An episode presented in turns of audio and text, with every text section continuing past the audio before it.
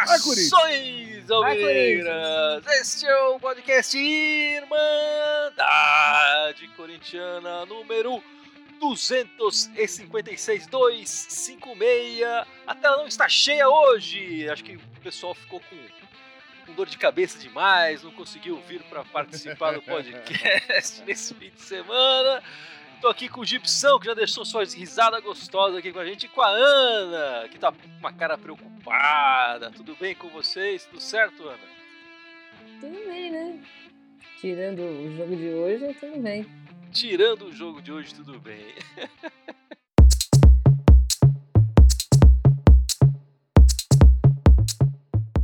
Mas vamos lá, vamos começar esse podcast com os destaques. Qual é o seu destaque, Ana? O destaque vai pro time sub-23, né? Que esse, esse, faz três jogos que não ganha. Essa última semana empatou com o Fortaleza. Pô, tá difícil nem no sub-23, caramba. Houve uma queda de rendimento grande quando saiu do Queiroz do, do time, né? Que agora ele tá com, com os profissionais, né? Também não tá sendo, não tá sendo aproveitado também, então não consigo entender essa lógica.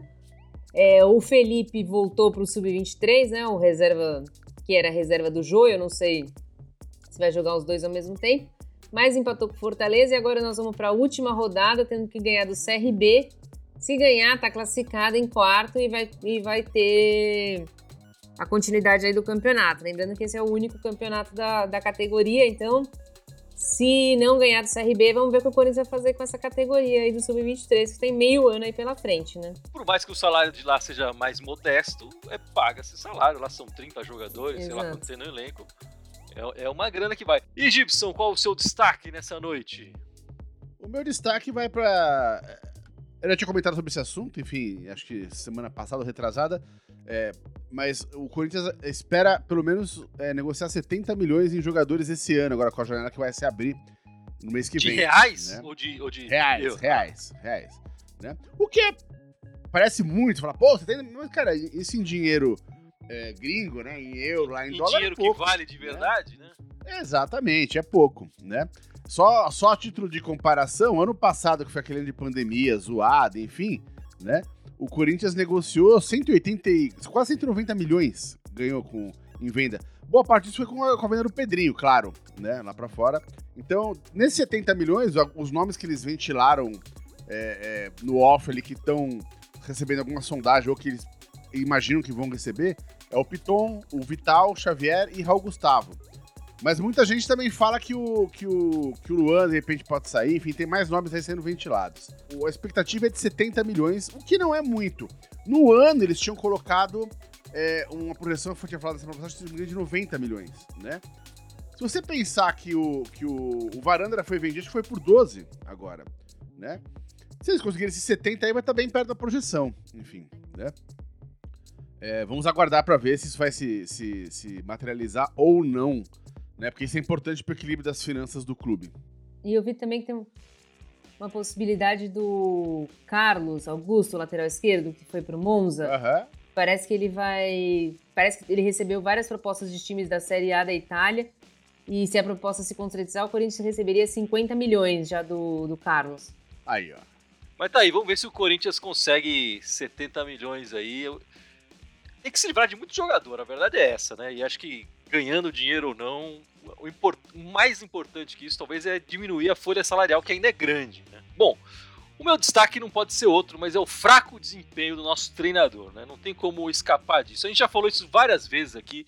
Eu, lembro que a gente comparou a última vez com o início de trabalho do Thiago Nunes e do Mancini, né? É, e aí ele tava perdendo também de lavada. E eu falei, bom, é meio injusto falar e tal. Vamos pegar o dos últimos 16 jogos. Ele fez 16 jogos, completou 16 jogos com o Corinthians na tarde de domingo, o Silvinho. Vamos comparar com os últimos 16 jogos do Thiago Nunes e com os últimos 16 jogos do Mancini. E de novo, o Silvinho perde de lavada, não tem para ninguém. Ele é o pior dos piores, não tem para ninguém. Com o Thiago Nunes, o os últimos 16 jogos do Thiago Nunes que levaram ele a ser demitido, o Thiago Nunes se salvou ali naquele final com a final do Paulista, né? e eu acho que o Mancini não se salvou, justamente porque não chegou no, na final do Paulista, mas é, é, o Thiago Nunes, nos últimos 16 jogos, ele tem 48% de aproveitamento. Foram 5 vitórias, 8 empates e 3 derrotas. 18 gols o time marcou e sofreu 15 gols. O Wagner Mancini, 58% de aproveitamento nos últimos 16 jogos dele. 8 vitórias, muito maior, melhor, 4 empates, 4 derrotas. 23 gols a favor e também sofreu 15 gols nos últimos 16 jogos dele. O Silvinho, nos primeiros e últimos 16 jogos dele, o aproveitamento dele está em 37,5%.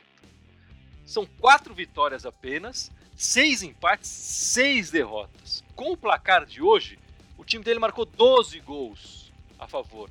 É o pior ataque né, dos três. E sofreu 16. É a pior defesa também dos três. Com os três gols que levou, levou hoje, né? O Silvinho tá pior em tudo. A gente tinha essa falsa impressão. Ah, ele arrumou a defesa com a linha de quatro. Não arrumou porcaria nenhuma. O time tá levando mais gols e não tá fazendo tantos gols. Claramente, já passou da hora do Silvinho ser mandado embora. Não vejo.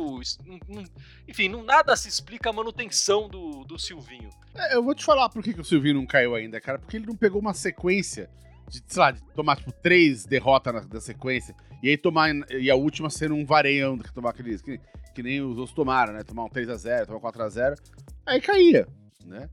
Mas aí ele ganhou segunda-feira, né? Bem ou mal, foi três pontinhos ali né? O time não tá na zona de rebaixamento. Mas não tá na zona de rebaixamento não porque o, tio, o Silvinho é melhor e o time é melhor, porque o campeonato tá pior esse ano. Os caras estão atrás da gente conseguem ser piores do que a gente. Então, é, ele não teve essa sequência e ele não tá na zona de rebaixamento. Então, isso não, não tá subindo a temperatura de cozimento dele.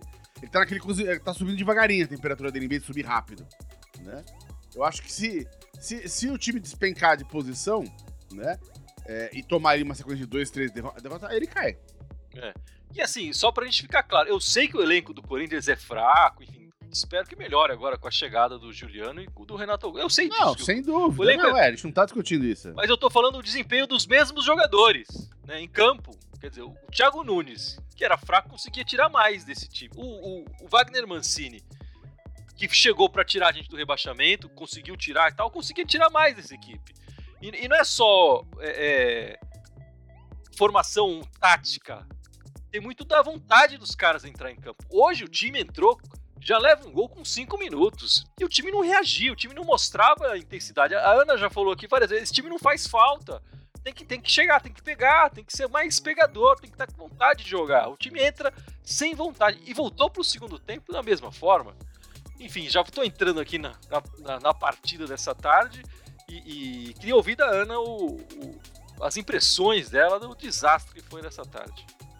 Eu, eu, queria só voltar um pouquinho ao assunto que a gente estava falando. Eu queria falar que apesar do, do resultado, nos números do Mancini contra o Flamengo, o ano passado ter sido pior, que a gente tomou mais gols, mas o desempenho da equipe, apesar de ter tomado mais gols, foi melhor do que hoje. Sim. Parecia um time mais organizado, parecia um time que pelo menos conseguia fazer alguma coisa minimamente. Hoje parecia a gente andando em campo. É, o jogo do, do Flamengo foi o segundo jogo, né, do, do Mancini como treinador. O primeiro foi fora, na, do Atlético Paranaense, que ganhamos com o gol do Everaldo, depois a gente jogou na arena e perdeu, foi o 5 a 1 e que eu lembro, eu tava puto depois daquele jogo, mas eu lembro que o Gibson foi a voz da razão, por incrível que pareça, no pós-jogo daquela partida, e falou: não, o jogo, o jogo era para ser 5 a 4 porque o Corinthians perdeu muitos gols, teve várias chances e tal. O time jogou de igual para igual contra o Flamengo. É, o que, desculpa, o que tem em comum nesses dois jogos é que o placar não, não refletiu o que foi em campo. Exatamente. Né? exatamente. Desde o ano passado poderia ter sido 5x4 e o de hoje poderia ter sido 7x1, sei lá. Mas aí, infelizmente, isso acaba acarretando o que os, o Gibson falou. Um 3x1 é enganoso não faz a ebulição para o Silvinho sair, apesar de a gente saber os maus resultados que ele tem. Eu não consigo entender por que, que você ganha do, do Cuiabá de 2 a 1 um, que não foi um jogo fácil, não foi um jogo tranquilinho de se ganhar, e você vai jogar com o Flamengo e você acha que você vai jogar do mesmo jeito? Isso, se você é o né? Flamengo, você vai jogar com o Corinthians e com o Cuiabá com, com... do mesmo jeito, mas se você é o Corinthians, você não vai fazer isso. Saiu barato, saiu barato o resultado, saiu bem barato o resultado. É. Agora, o. o não, isso, só a questão que tá falando do Silvinho cair ou não cair.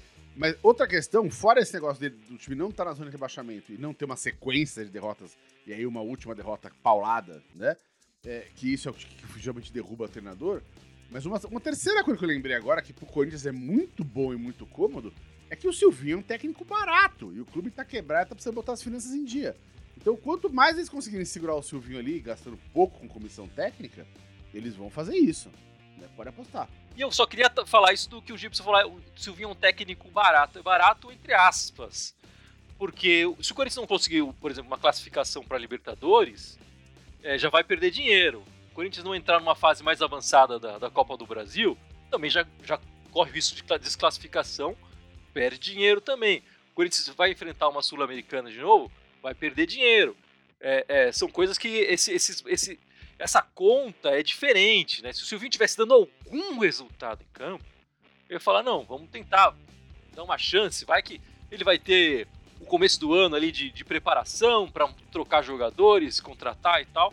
De repente ele resolve. Eu não tô vendo nada de interessante nesse trabalho do Silvinho. Assim, é zero. Eu acho que no começo do trabalho do Thiago Nunes, se a gente voltar nos nossos podcasts, a gente já vinha, tava perdendo, ah, tem alguma coisa. Teve um momento ali, Cantígio e Camacho, sei lá, tinha um, uns brilharecos ali que você falava, porra, de repente vai dar em alguma coisa. Do, do Mancini, a mesma coisa. Teve um momento, o Corinthians jogou com vontade, o Mancini trouxe isso, né? O Corinthians jogava com vontade, pelo menos no início do trabalho. No final, não. Mas no início ele trouxe isso. O Corinthians começava a jogar com vontade, com garra, com gana. No Silvinho eu não tô vendo nada disso. O, time não entra com gana e não entra preparado para jogar contra os adversários. A gente vê isso em campo e os números que a gente falou aqui no início do, do podcast comprovam isso. Quer dizer, não tem, não tem nada de positivo nesse, nesse time. Ah, do, e, do e como eu comentei no, no, no outro podcast, o, o que me assusta, né? É que, cara, todos esses os últimos técnicos que a gente teve, eles, eles caíram porque morreram abraçados na própria convicção. Caras são incapazes de mudar o esquema deles, enxergar e tentar fazer uma coisa diferente. Né? O todos eles têm um jeito de jogar. Né? O Thiago Nunes tinha um jeito de jogar. O, o Corinthians tentou ali um esquema de três zagueiros. O Mancini né? ainda tentou. Ainda tentou, mas depois voltou atrás, aí, aí se ferrou. E agora o Silvinho joga com o mesmo time sempre igual. Insiste. O, o, o Cantinho, bicho, perdia todas as bolas. Não ganhava uma disputa, errava todas as saídas de bola. E o João não fazia nada na frente. A gente tava jogando com dois a menos. E eu, eu queria separar essa sua colocação, Gibson, nas duas posições. Eu queria que a gente começasse falando do Cantinho. Porque, assim, de novo, né, Ana? É o que a gente fala aqui. Quando a gente encontra um time que chega junto, bem preparado, bem armado, o Cantígio não produz nada. E ele se perde no meio. Quando a gente encontra um time que não, que, sei lá, se esconde, não quer jogar bola, o Cantígio ainda aparece. Mas quando um time que joga, quer jogar, ele não consegue fazer nada, né, Ana? Ele não, não, ele não consegue render, ele não, não consegue marcar, ele não consegue fazer a saída de bola, porque hoje ele conseguiu errar todas as saídas de bola que ele tentou. E o impressionante é que o Silvinho tira pelo menos três jogadores de posição ali, Cone, Gabriel e Wagner. Quer dizer, modifica a posição desses três jogadores para que fazer o, o Cantígio jogar. Pô, mas quem é o Cantígio? É o, é o Messi?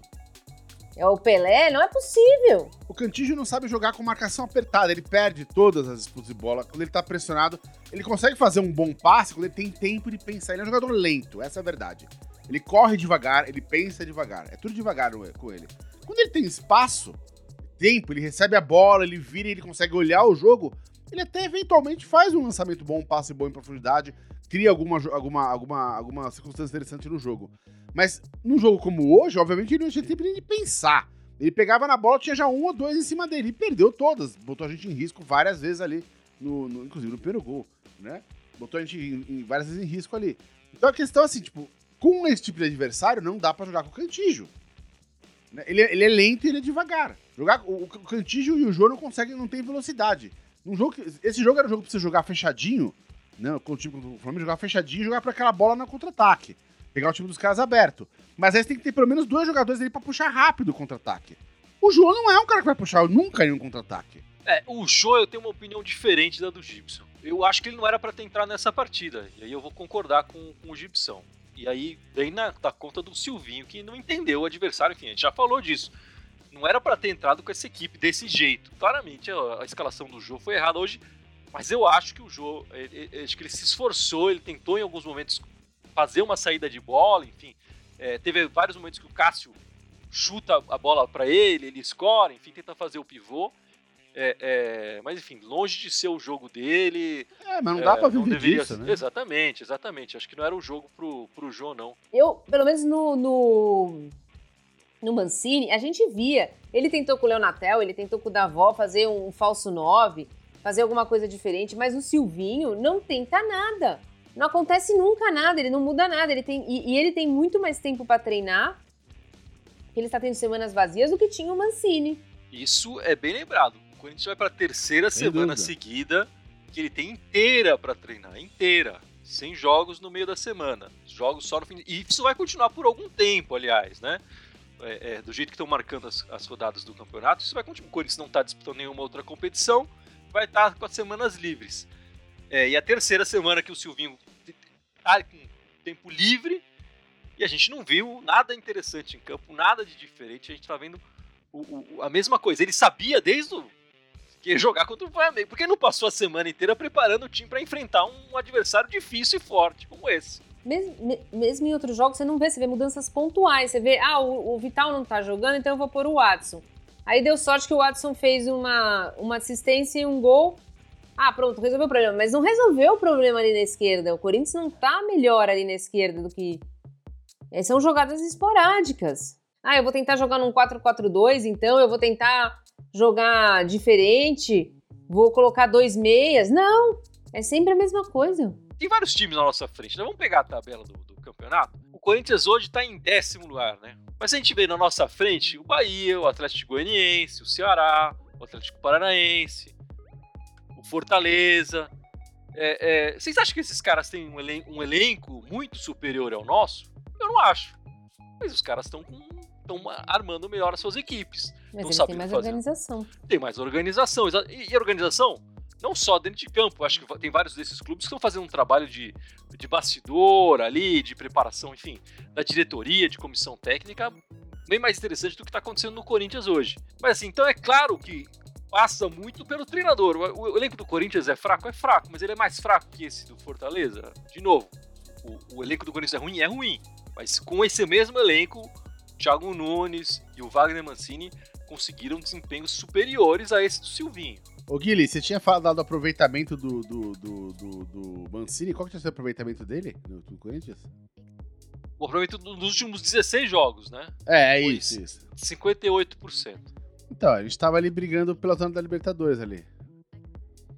É, com esse aproveitamento. Então, o Atlético Paranaense tá na, na última colocação da zona da Libertadores. Tá com 59% cravado. O, a organização tática do time não, não tá facilitando para ninguém. Gabriel e Rony estão correndo errado.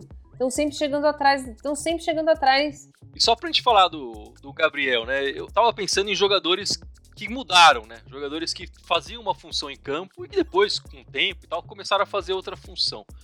Eu pensei, o melhor exemplo que veio para mim foi o Rincon, que era um cara um meia, atacante, sei lá o quê, e quando chegou no Corinthians virou volante e foi um excelente volante.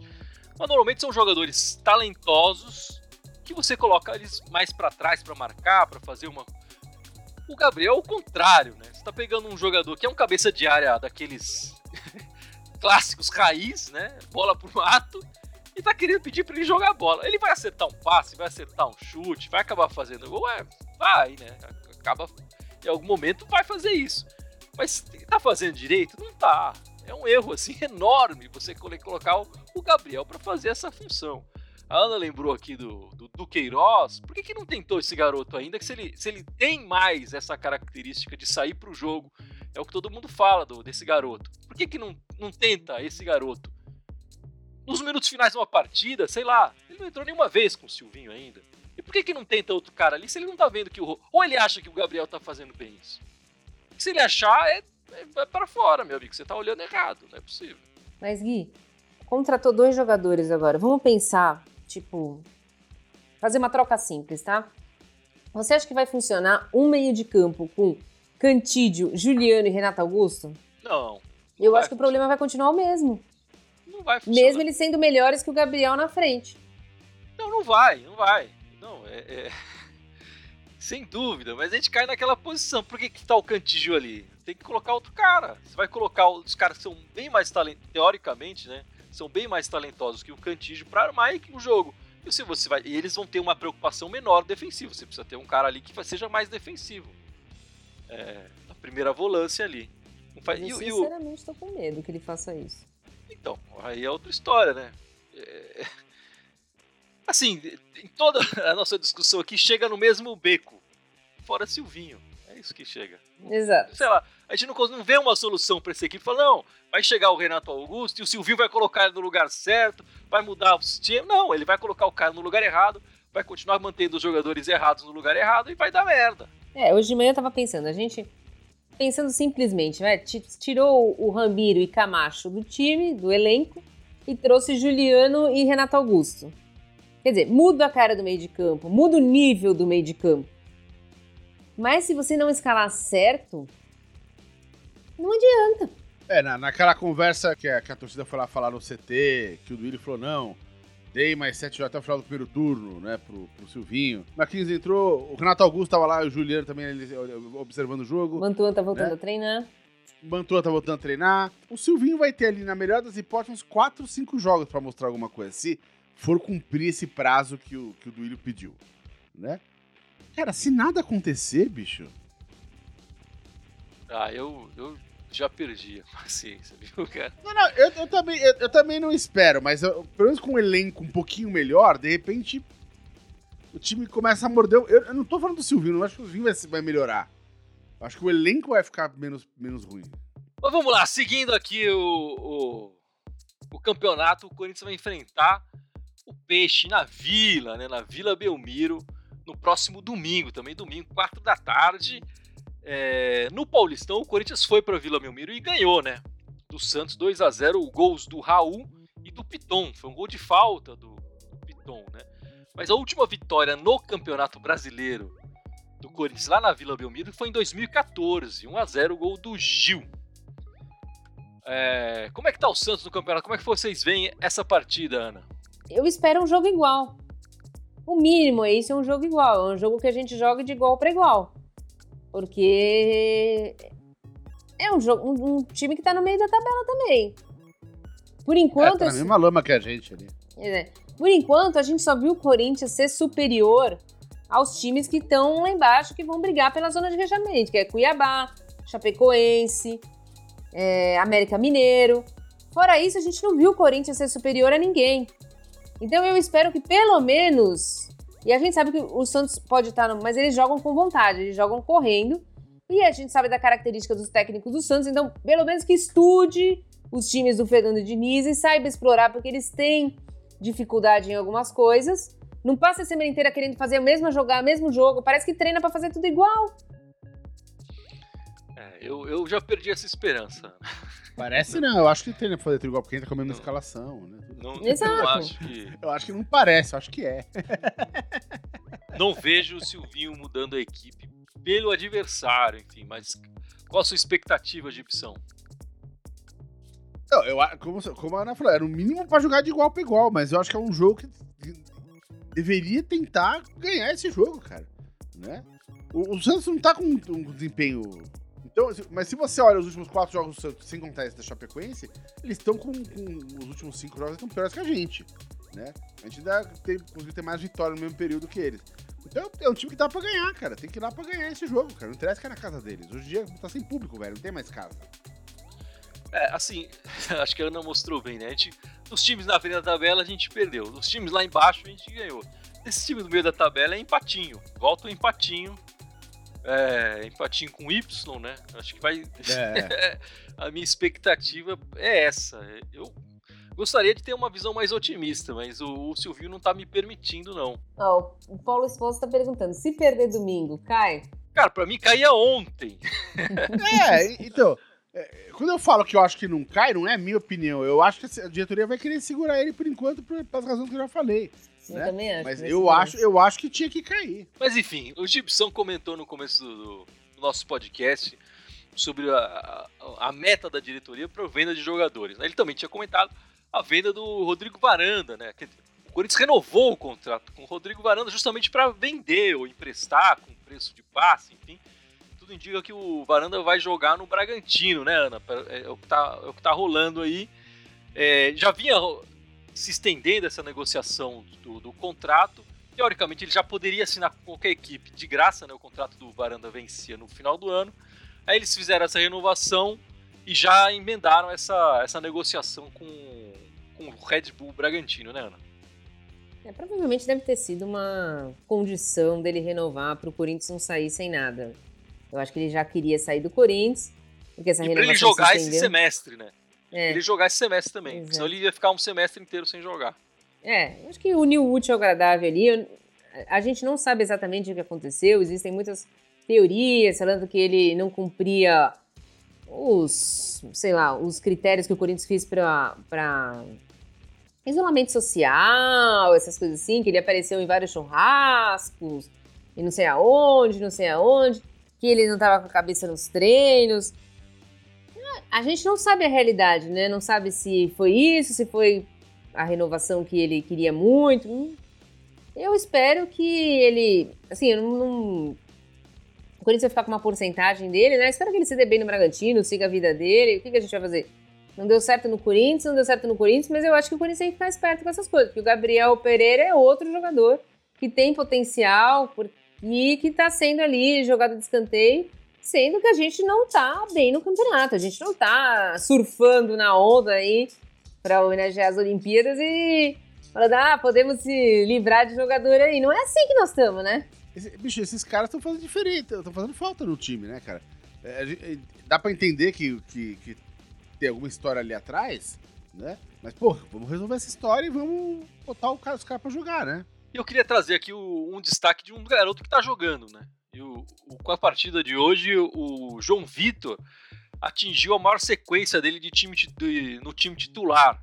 É, é, ele jogou no time titular do Atlético Goianiense o ano passado e ele também fez uma sequência de 14 jogos. Aqui no Corinthians ele igualou essa sequência e agora, né, lembrando aquele, aquele ditado, né? Agora que alcançou a meta é dobrar, né? Atingiu a meta, vamos dobrar a meta. O, o João Vitor aí, que tá sendo um, um, zagueiro seguro. Assim, eu tô brincando aqui de dobrar, mas eu, eu acho que ele não, não perde a posição ali ao lado do Gil.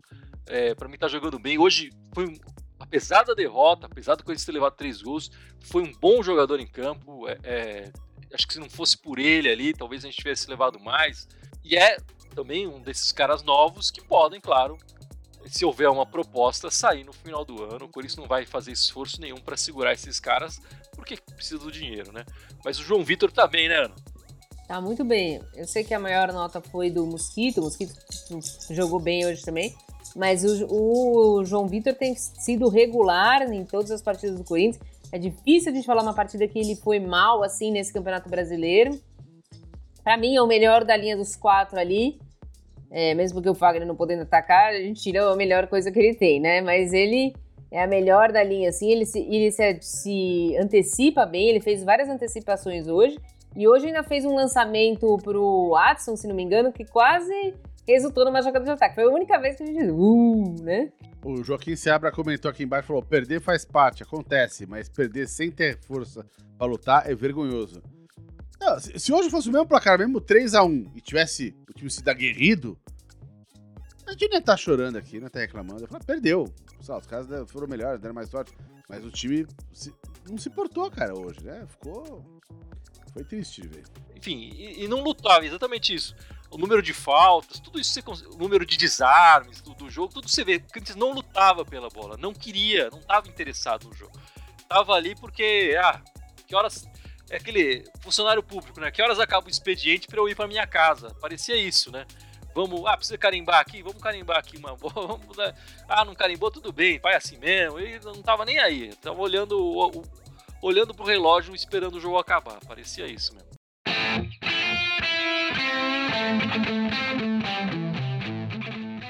Bom, meus amigos, vamos então encerrando este podcast 256.